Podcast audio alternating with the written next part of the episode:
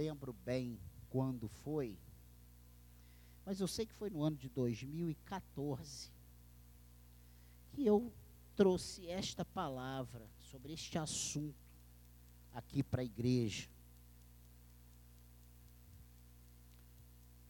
Esse assunto está aqui no livro de Juízes, capítulo 17, do verso 1 ao verso 6. Fala sobre Mica e o ídolo da sua casa. E hoje, mais uma vez, o título é Cada um faz o que quer. E nós vamos ter uma, uma, uma compreensão. Preste atenção. Olha o conceito que está aqui. Olha o que esse texto quer nos mostrar.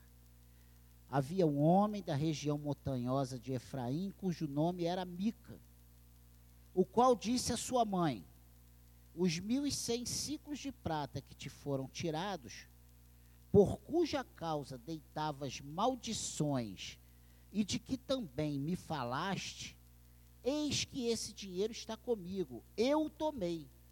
Então lhe disse a mãe: Bendito do Senhor seja meu filho. Assim restituiu os mil e cem ciclos de prata à sua mãe, que disse: De minha mão dedico esse dinheiro ao Senhor para meu filho, para fazer uma imagem de escultura e uma de fundição, de sorte que agora eu te devolvo. Porém, ele restituiu o dinheiro à sua mãe, que tomou duzentos ciclos de prata e os deu ao ourives, o qual fez deles uma imagem de escultura e uma de fundição, e a imagem esteve em casa de Mica. E assim este homem, Mica, veio a ter uma casa de deuses, fez uma estola sacerdotal e ídolos do lar, e consagrou a um de seus filhos para que lhe fosse por sacerdote. Naqueles dias não havia rei em Israel, cada qual fazia o que achava mais reto. Amém? Você entendeu aqui a história que aconteceu? A mãe de Mica foi roubada em 1100 ciclos de prata. Ela deitou maldição, esbravejou a torta e a direita. E aí, um determinado momento, Mica diz para a mãe dele: Olha, quem te tirou esse dinheiro fui eu, esse dinheiro está comigo. Aí ela tenta re, remendar o negócio, né? Bendito seja meu filho. E aí ela tenta dar esse dinheiro de volta para ele, para ele fazer desse dinheiro ídolos para o lar. Ele recusa esse dinheiro. Ele, é, então essa mulher, a mãe de Mica, dá 200 ciclos de prata pro ourives para ele fazer ídolos, né? Imagens de escultura e uma de fundição. E leva para casa de Mica. Mica faz outros deuses, outras imagens, e ele forma ali uma casa de deuses. Né? Mas esse texto ele termina com um versículo que é sobre esse versículo que nós vamos falar. Naqueles dias não havia rei em Israel, cada qual fazia o que achava mais reto. Hoje nós não temos apenas o Pentateuco, não temos apenas os Salmos, nós temos toda a palavra de Deus que vai de Gênesis a Apocalipse, com mandamentos, com ditames do Senhor, com promessas do Senhor, com exigências do Senhor para o seu povo. E o desejo do Senhor não é que cada um que leia compreenda do seu jeito e faça aquilo que está no seu coração, que ele ache o mais certo. Tem muita, muita, muita, muita, muita coisa na palavra de Deus ela vem me cortando na raiz. Oh, se não tem, tem na tua vida? Tem que ter. Eu não posso pegar a palavra de Deus e separar apenas os textos fora de contextos que apenas me agradem para que eu siga e reverencie apenas esses textos. Eu preciso ter a palavra de Deus como um todo. E pecado precisa ser tratado como pecado. O que Deus diz não, eu preciso entender como não. E o que Deus diz sim, eu preciso entender como sim. Mas esse texto diz que no tempo de Mica, que naqueles dias não havia rei, não havia quem desse a direção, não havia quem governasse, não havia quem desse limites, e cada um fazia o que achava mais reto. Naquela época não havia rei em Israel e cada um fazia o que lhe parecia certo. A humanidade sempre teve o sonho de fazer o que queria, sempre. Nós ansiamos por isso. Quais são as brigas dentro de casa? No casamento. Não é que o homem quer fazer de um jeito e a mulher quer fazer de outro e acaba tendo uma confusão danada. Não é assim. Na maioria absoluta das vezes, não é porque um quer ultrapassar os limites do outro. É assim. O desejo por liberdade confunde-se com a história do homem como o conhecemos. Movimentos surgiram e acabaram, outros persistem, sempre buscando a liberdade. E o mundo fala em liberdade. A pessoa pega, gasta trilhões de dólares fazendo armas sofisticadas para matar pessoas, para destruir países, em prol de quê? De uma bandeira de liberdade. É ou não é? As guerras acontecem não é em busca de uma liberdade? A maioria das vezes. Isso aí é algo que está, sabe, no nosso DNA. A filosofia estuda a vontade humana, seus desejos e a busca por liberdade em todas as suas fases de reflexão. Mas a história mostra a dificuldade que temos em lidar com a, com a liberdade sempre que a temos pelo menos no nosso modo. Por que, que o Senhor colocou as coisas tão bem estruturadinhas? Por que, que o Senhor levanta um homem, um chão, escolhe um povo? Esse povo cresce ali no, no Egito, eh, no cativeiro. Aí Deus levanta um homem para ser o guia, o libertador desse povo. Por que, que o, o Senhor não fez chover fogo ali, destruiu? Não podia ter destruído ali o Egito e o, o próprio rei falasse: Ó, eu não quero mais esse povo aqui, eu tive um sonho e agora eu quero esse povo fora daqui, sai daqui, e esse povo saía pelo deserto. Por que que Deus, quando Moisés tira, sai de cena, entra Josué, por que que isso ao longo da história Deus sempre teve? Por que que hoje na casa do Senhor, a casa do Senhor não é uma bagunça, ainda tem uma estrutura organizacional? Pense nisso. A história mostra a dificuldade que temos em lidar com a, com a liberdade. Sempre que nos sentimos senhores da situação. Fica uma pergunta que precisa de resposta hoje. É possível sermos livres? E uma outra ainda, emendando com essa, saberíamos lidar com a liberdade? Espera aí, se nós fomos chamados por Deus para ser livres, por que, que Ele nos chama de servos? Por que, que a palavra de Deus diz que nós somos escravos de Deus, de Cristo?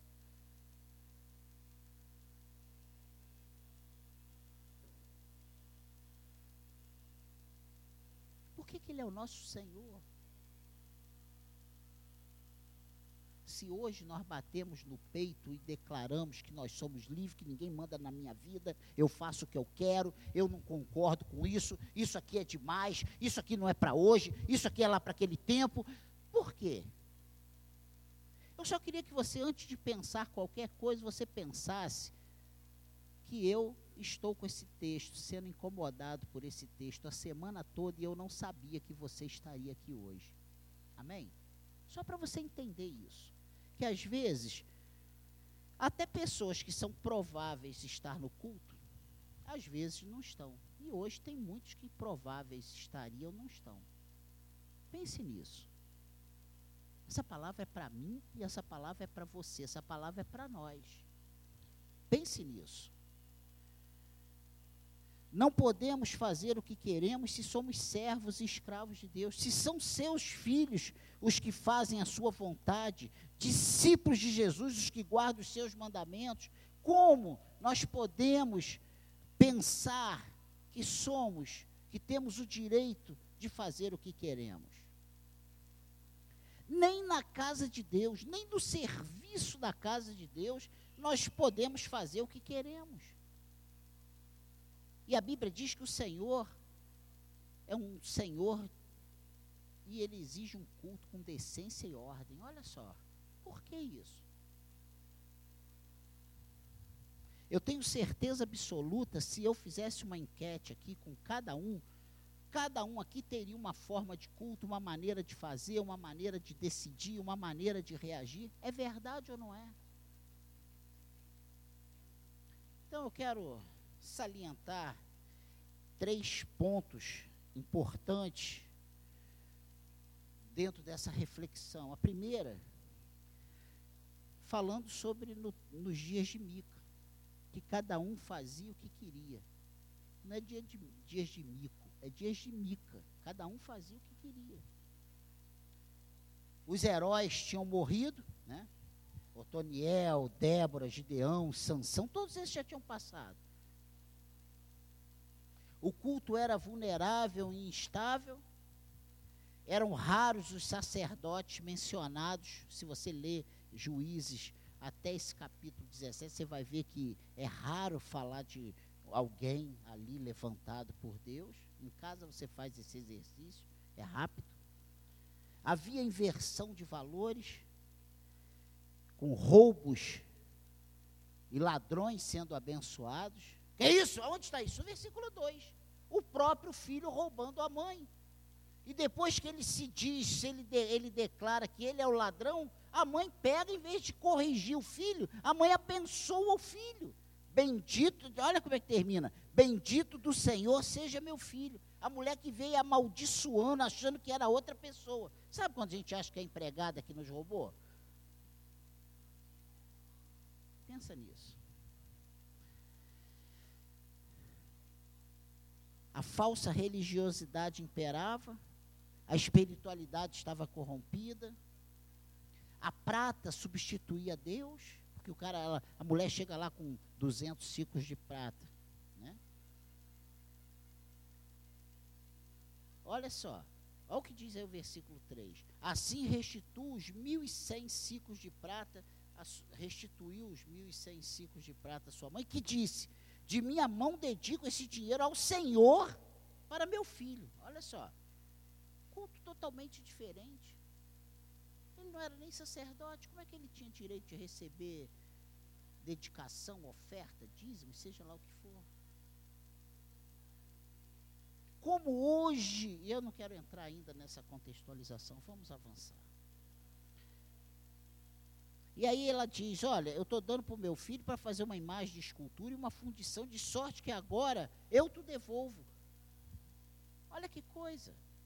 Vê se não é exatamente isso, uma religiosidade falsa em, que estava imperando aqui, uma, uma espiritualidade que estava corrompida, a prata que substituía Deus.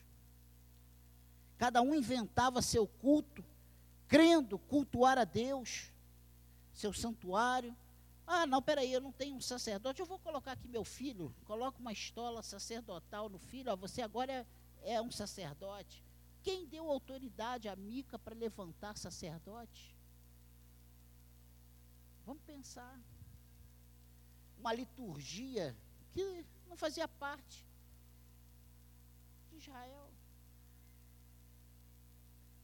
Então, essa é a primeira coisa, nos tempos de Mica tempos de Mica, não havia ordem, cada um fazia o que queria. A segunda coisa interessante nesse texto é que nós podemos pegar isso que acontecia no tempo de Mica e contextualizar para a nossa realidade. E agora eu quero entrar na nossa realidade. Ver se hoje ainda estamos nessa igreja pós-moderna, essa pós-modernidade, se não temos vivido ainda dias em que cada um faz o que quer. E não quero aqui que você fique apontando para as pessoas, ah, o fulano faz, o fulano. Não, é para olhar para nós, é para olhar para mim, é para eu olhar para mim você olhar para você. Ver se o que você está fazendo, muitas vezes, não é exatamente aquilo que dá na tua telha, aquilo que você tem como certo, aquilo que você acha que é aceitável. Isso, isso está na Bíblia, mas eu não concordo e não quero para a minha vida. Isso está na Bíblia, mas eu não vou obedecer desse jeito. Eu acho que o melhor é fazer assim. Vê se nós hoje, na pós-modernidade, em 2019, não temos agido exatamente desse jeito. Onde estão os nossos heróis? E os heróis da fé? E os nossos pensadores cristãos? Hoje nós temos visto essas pessoas muito mais para criticarmos, muito mais para contestarmos os seus posicionamentos, do que para nós analisarmos o que ele está falando, procurar na Bíblia e ver se condiz com o que a palavra de Deus está falando, como os berianos faziam, e se está nós aplaudirmos e levantarmos os seus braços. E os cristãos verdadeiros? E eu coloquei aqui, e os nossos pastores? E não olha para mim, não.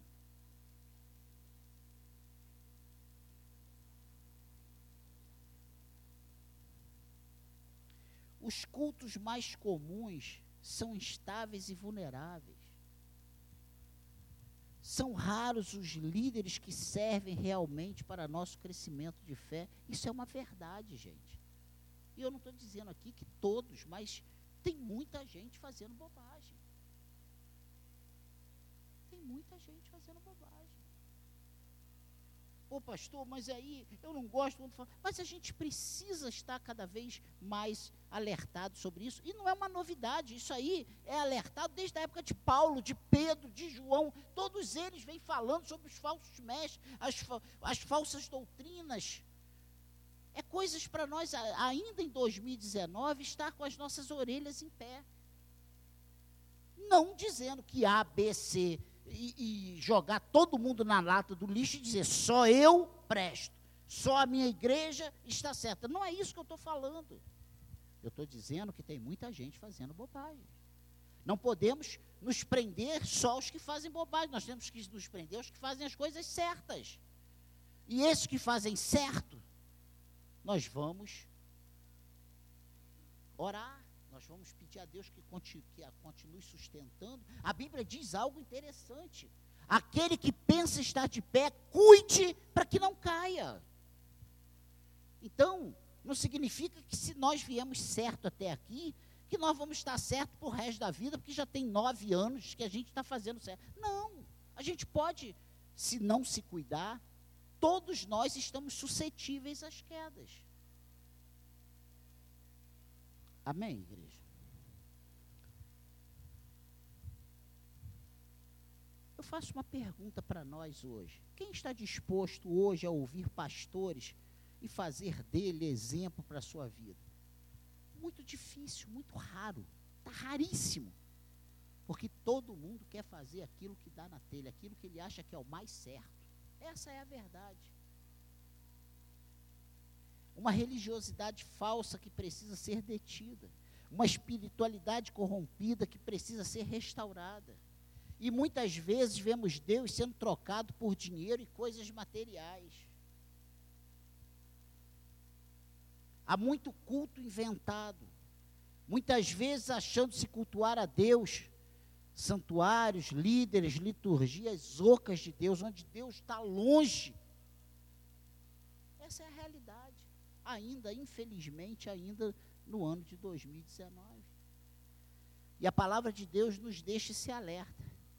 Naqueles dias, nos dias de Mica, não havia rei em Israel e cada um fazia o que achava mais reto. Olha, fazer aquilo que dá na telha é uma loucura sem precedente. Nós temos um manual, nós precisamos estar sempre embasados na palavra de Deus. Amém, igreja? E dentro dessa breve meditação, nós vemos, então, que nos nossos dias não estão muito diferentes dos dias de Mica, onde cada um fazia o que quer. Hoje nós temos, literalmente, convivido com uma igreja, entre aspas, que tem feito o que dá na telha, o que acha melhor. E o terceiro ponto é que os efeitos dessas atitudes, desse posicionamento, são conhecidos. Mas o que fazer? Qual a proposta de tomadas de decisão que precisamos? E aí nós partimos para fecharmos essa breve meditação. Precisamos reverter a similaridade das circunstâncias dos tempos de Mica e do nosso tempo. Precisamos mudar isso. Precisamos abrir os nossos olhos para esta verdade. Nós não podemos fazer o que nos dá na telha. Se a Bíblia diz que é pecado, eu preciso fugir disso. Se eu estou vendo que ali é um perigo, eu tenho que fugir do, do, do, perigo. Eu tenho que fugir. A Bíblia me manda, me recomenda que eu fuja da aparência do mal. Eu não posso estar me dizendo servo do Senhor, vivendo de qualquer maneira, como eu acho que é melhor, satisfazendo a minha carne, fazendo as minhas vontades. E nós fomos chamados para fazer a vontade de Deus. E a vontade de Deus não é igual à nossa vontade na maioria absoluta das vezes. Se nos habituarmos a viver como se não tivéssemos rei, seremos como Mica. Nós hoje temos um rei, o nosso rei é o rei dos reis, é o Senhor dos senhores, é Jesus Cristo. Ele é o nosso rei hoje. Eu tenho um rei sobre a minha vida, e se você é de Deus, você tem um rei sobre a sua vida. Você não pode fazer o que quer. Nós temos uma área delimitada de ação dada por esse rei. E passar desses limites é pecado, é perigo, é risco de morte. Seremos como a maioria dos que nos cercam, se nós vivermos como se não tivéssemos rei sem padrões nem limites. Porque o mundo aí fora está sem rei e ele está vivendo sem padrão e sem limite. O Deus desse mundo é Satanás. E ele não impõe limites e padrões.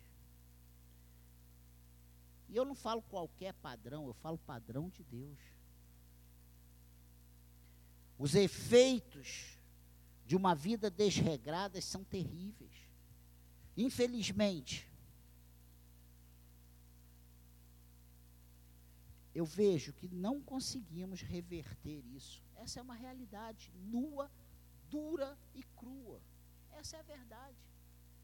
Ainda hoje, basta um piscar de olhos para nós estarmos exatamente fazendo as mesmas coisas lá no tempo de Mica.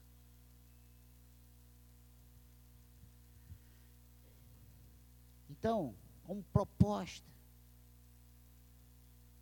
para nós mudarmos isso. Nós precisamos saber que Deus nos deu heróis no passado para nos servirem de guia, mas eles também os levanta, os levanta hoje. Ainda hoje temos pessoas que o Senhor levanta para ser guia para as nossas vidas. De repente você está pensando assim, o que que, para que mais quatro?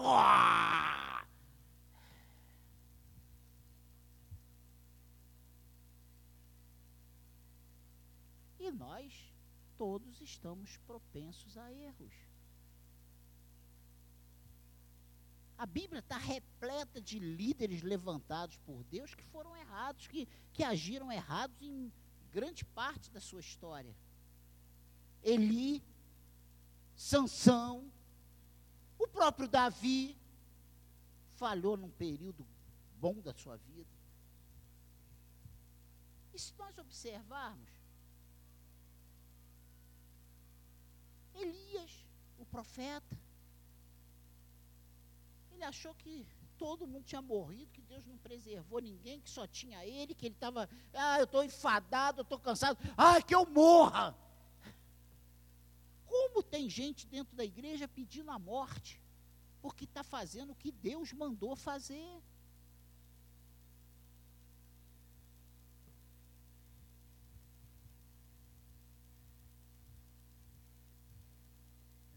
Precisamos abrir nosso coração para ouvir os verdadeiros servos de Deus e não os faladores de coisas que falam aos montes por aí. A palavra de Deus não faz carinho no ego, mas nos leva uma vida íntima com Deus. Essa é a verdade. Sabe por que às vezes você sai daqui tão chateado? Porque você não veio aqui para ouvir o que você quer ouvir, você veio aqui ouvir o que Deus quer que você ouça. E a palavra de Deus, normalmente, nos faz, nos traz um constrangimento tremendo, sabe por quê? Ele está nos corrigindo, ele está acertando as nossas arestas, e isso dói. Ninguém gosta de ser chamado a atenção, nem mesmo por Deus. E a própria palavra diz: olha, não resista à correção, não.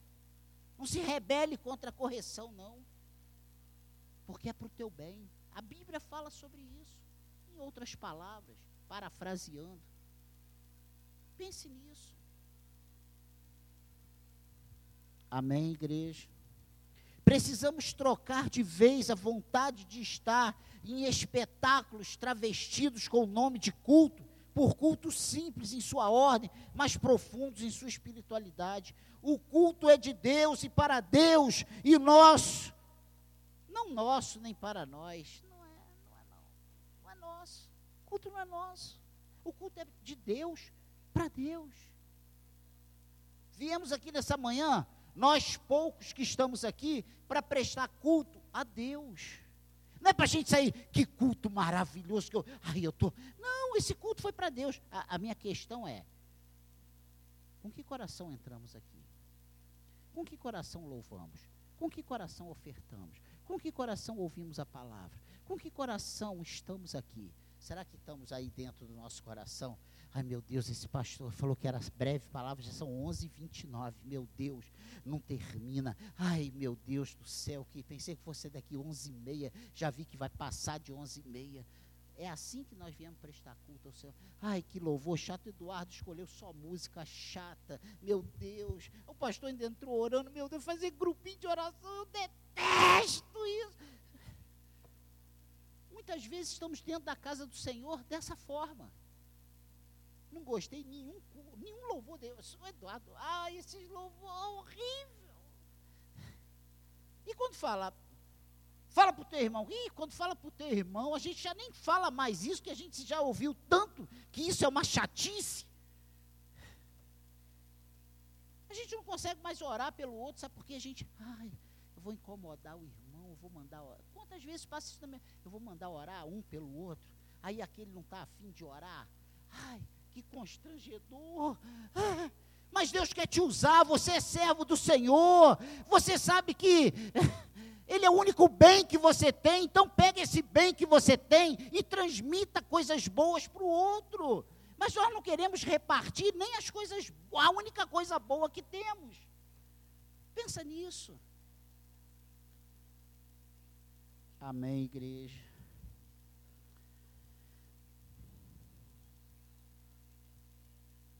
Precisamos pedir misericórdia a Deus e buscar a restauração de nossa espiritualidade.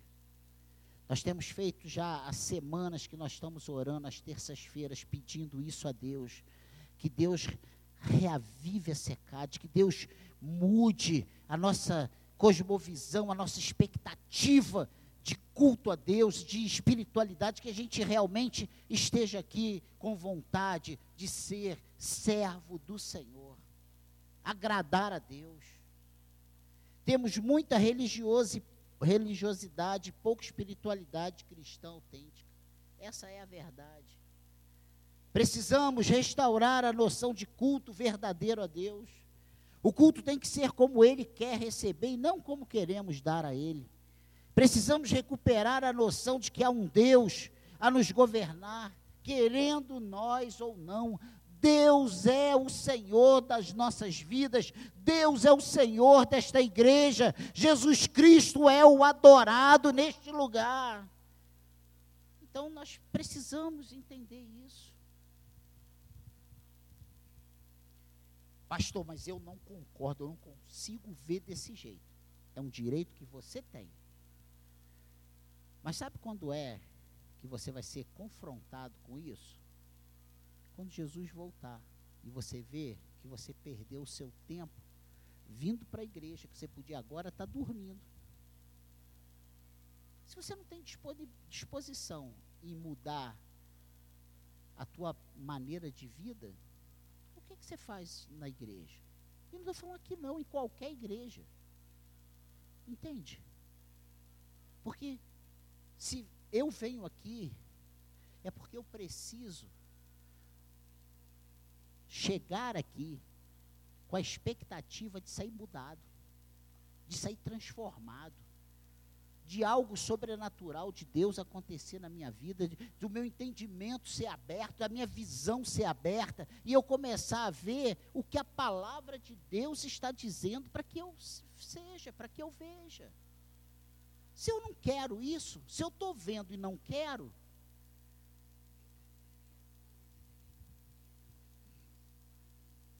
eu entendo que isso é o pecado sem perdão. Que isso, é claro, se eu estou vendo que isso é errado, que não é o que Deus quer, e eu insisto em agir da forma que Deus não quer, não tem salvação para mim, não tem solução para o meu pecado. Porque o meu pecado diante de Deus tem solução quando eu estou na ignorância e o Espírito Santo me diz que eu estou daquele jeito e eu pego e peço a Ele misericórdia, perdão, para que Ele mude a minha história. Mas se eu sei que eu estou errado e eu não quero mudança, eu quero continuar errando, batendo meu pezinho, daqui eu não saio, eu não mudo minha posição, eu creio desse jeito, eu não vou dar o braço a torcer, eu estou errado diante de Deus, eu estou crucificando a Cristo novamente ou não?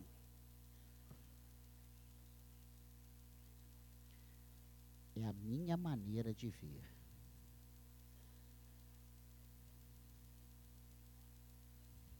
Se você discorda, pegue a Bíblia e me convença, olha, está errado, pastor.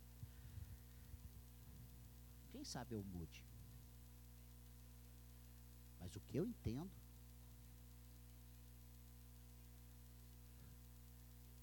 própria Bíblia diz: se eu não creio no que Jesus está dizendo que é verdade, eu vou crer em quê?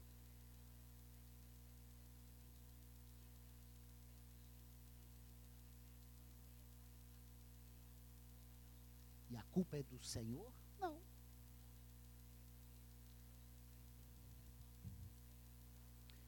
Amém, igreja?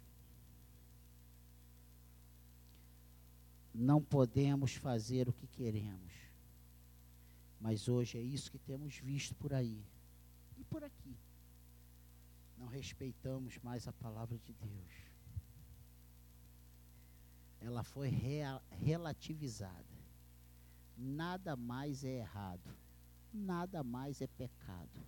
Nós temos vivido dias em que tudo pode, tudo está certo, eu faço o que eu quero. Infelizmente, isso tem sido uma realidade na vida de muitos. Não estou aqui censurando, eu estou dizendo que isso está errado. Quem está falando não é o Daniel, é a própria palavra que diz que está errado.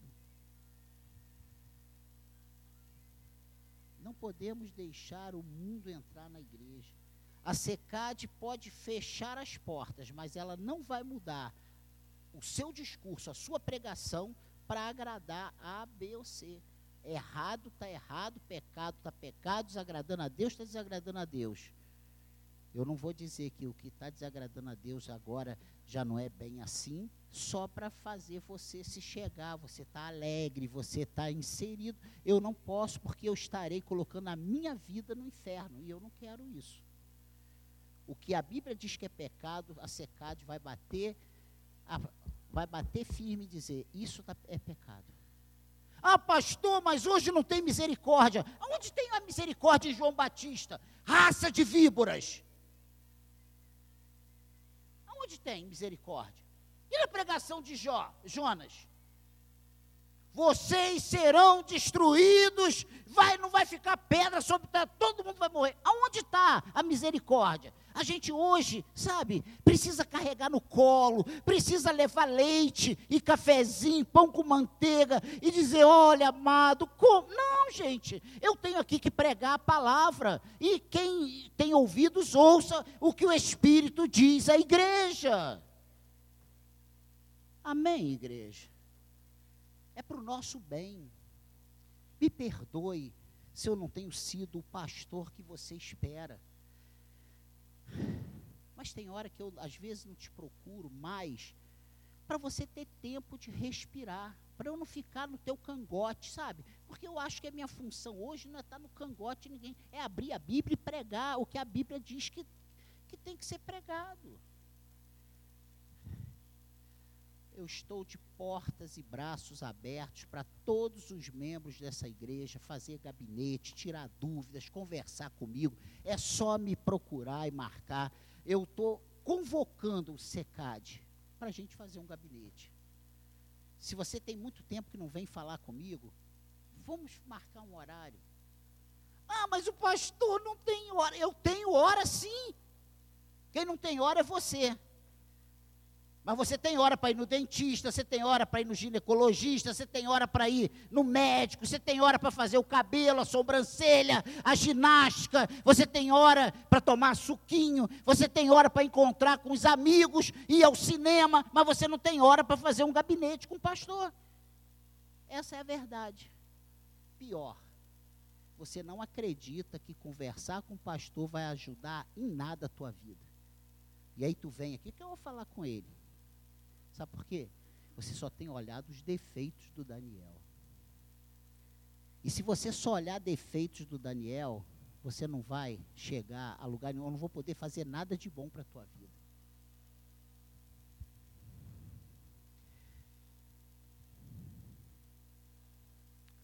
Em toda a história da igreja, quem sempre corrigiu os líderes faltosos foi o Senhor.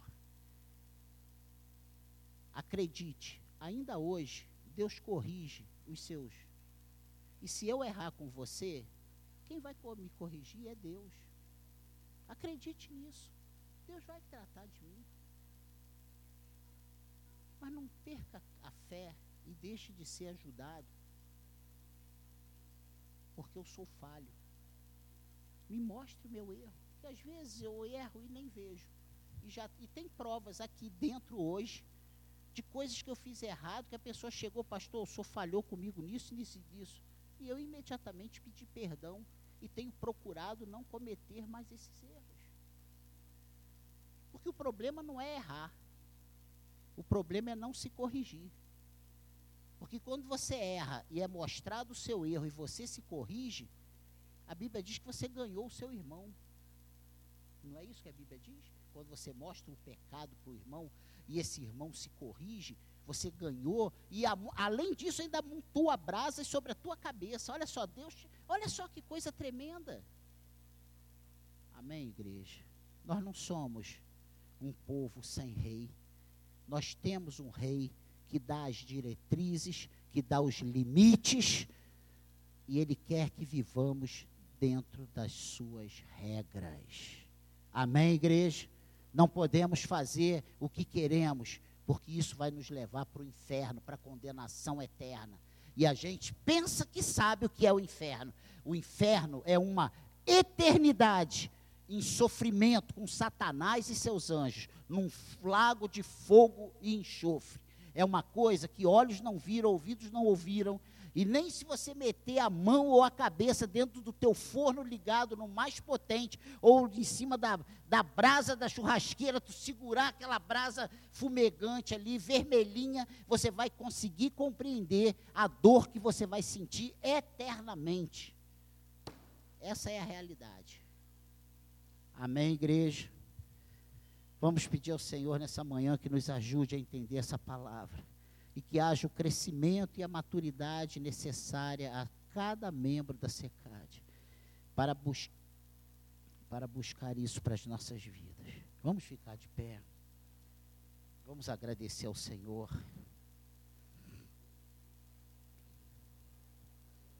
Vamos agradecer ao Senhor.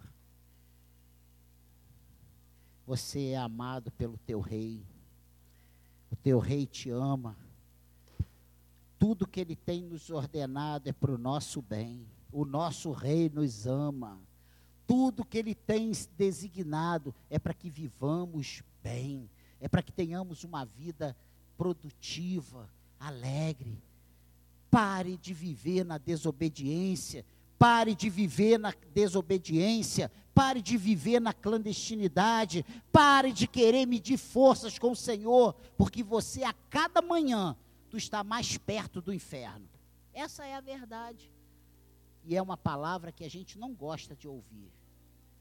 Que isso, pastor, mas se eu sou eleito, eu vou. Mas olha, mesmo para os eleitos que vivem em desobediência, imagina tu viver aqui 60, 70 anos em sofrimento. Porque é isso que acontece quando a gente é eleito e vive na desobediência. A gente é açoitado pelo diabo. É o que Paulo falou: ó, vou entregar a fulano a Satanás para que a alma dele se salve. Imagina o que é cair na mão do inimigo. É ele fazer gato e sapato.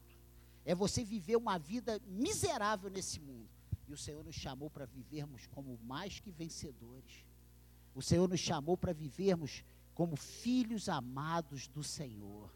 Vivo, vida digna, mesmo com lutas, mesmo com mais notícias, mesmo com dificuldades, mesmo com doenças, desemprego, mesmo com tudo isso, o servo do Senhor, ele está sempre sendo confortado, consolado, acariciado, sustentado pelo Senhor.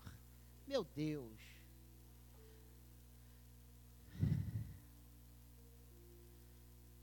Precisamos, como filho pródigo, ir lá comer alfarrobas de porcos?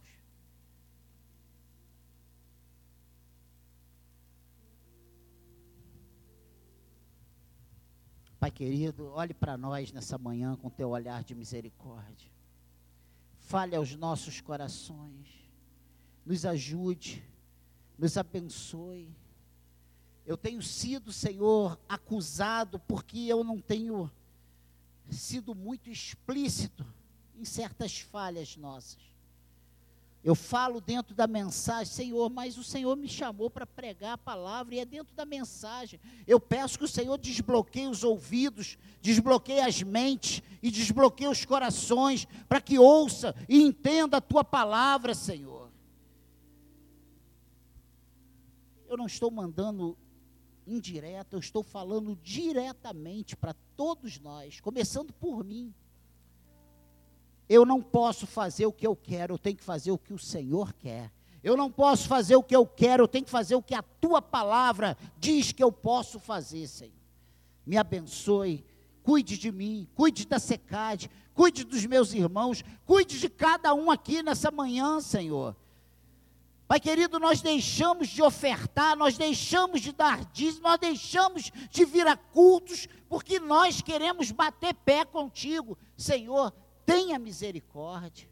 Nós deixamos de te servir nas tarefas da tua casa, nós deixamos de fazer, de nos comportar como teus filhos, porque nós queremos bater pé contigo, Senhor.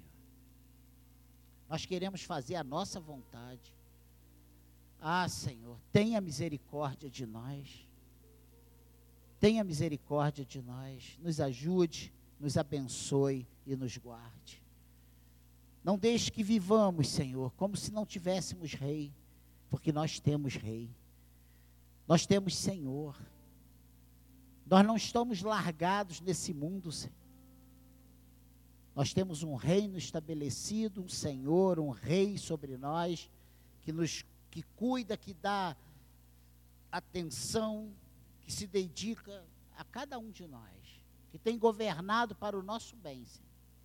Nos abençoe nessa manhã, que essa palavra entre no nosso coração e que não façamos mais a nossa vontade, mas a tua vontade. Nos perdoe nessa manhã, Senhor. Nos perdoe como igreja. E a tua palavra diz lá em 1 João 5 que se nós pedirmos perdão pelos pecados do nosso irmão, nós seremos ouvidos pelo Senhor. Ouça a nossa oração nessa manhã. Perdoe os pecados da secade. Traga o teu povo de volta, Senhor. Tire da inércia, tire da desobediência, tire da rebeldia. Ah, Senhor, nos ajude, nos abençoe e seremos abençoados. Que sejamos brasas vivas para acender outras brasas. Que o teu nome seja glorificado através das nossas vidas. Nos abençoe e seremos abençoados. E você que acredita na bênção do Senhor, diga amém. Leva-nos em paz para os nossos lares, nos dê uma tarde de descanso, abençoe o nosso almoço, a nossa mesa, que não falte o alimento na nossa casa. Que às 19 horas possamos retornar para mais uma vez te prestar culto. Que o teu nome seja glorificado nas nossas vidas, na nossa casa, aonde pisarmos a planta dos nossos pés. Leva-nos em segurança para os nossos lares, Pai. É a nossa oração em nome de Jesus. E você que acredita na bênção do Senhor, diga mais uma vez amém. Que a graça do Senhor Jesus Cristo, o amor de Deus e as consolações do Espírito Santo estejam sobre todos vós Amém? Dê um abraço aí nessa pessoa que está ao seu lado. Declare a paz do Senhor sobre a vida do seu irmão. Eu preciso falar